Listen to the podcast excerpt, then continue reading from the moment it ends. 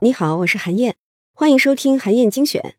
最近呢，我看到这样一个观点，说的是啊，成年人，尤其是三十五岁以上的成年人，需要适当的玩一玩某些类型的电子游戏，这就能帮助你逆转大脑，让你的大脑在十年以后，甚至在你七八十岁以后，依然能够保持健康和活力。提出这个观点的呢，是著名的脑科学家约翰梅迪纳，他在自己的著作。让成熟的大脑自由这本书里就说到啊，科学研究就发现，随着一个人年龄的增长呢，我们的大脑主要会在三个方面表现出衰老。第一是加工速度会变慢，第二呢是注意力更难保持集中，第三啊是决策力会变弱。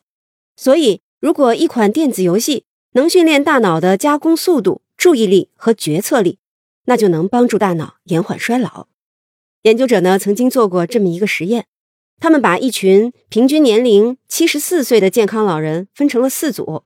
第一组老人啊，什么游戏都不玩；第二组呢，玩改善记忆力的游戏；第三组呢，玩能够改善推理能力的游戏；第四组呢，玩那些能够提升大脑加工速度的游戏。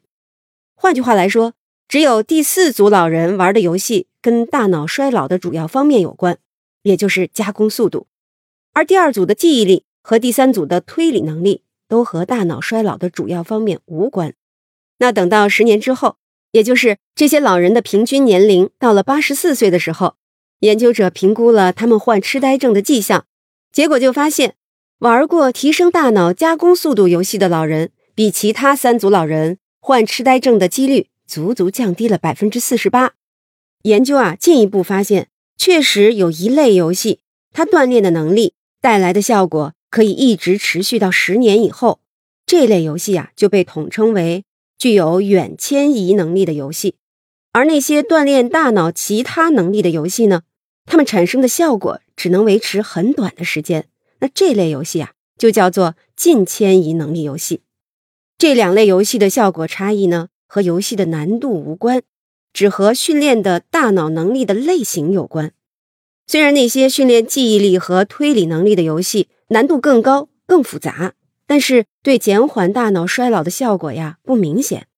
而那些能训练大脑的加工速度、注意力和决策力的游戏，虽然玩起来很简单，但是呢，却能够有效的延缓大脑的衰老。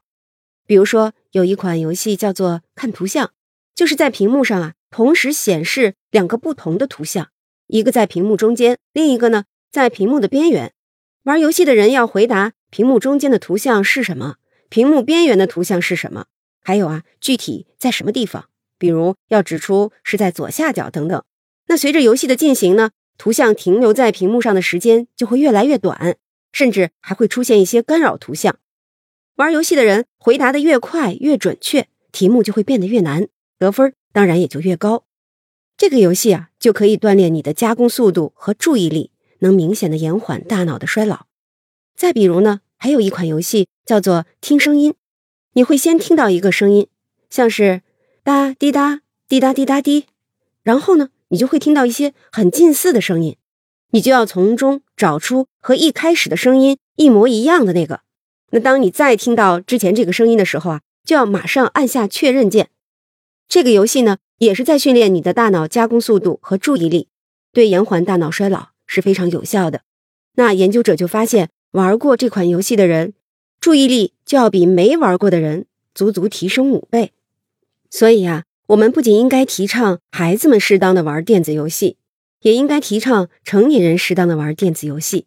尤其是从三十五岁开始，你就应该有选择的去玩一些能够提升你大脑加工能力、注意力和决策力的电子游戏，这就会有效的帮助你实现人老脑不老。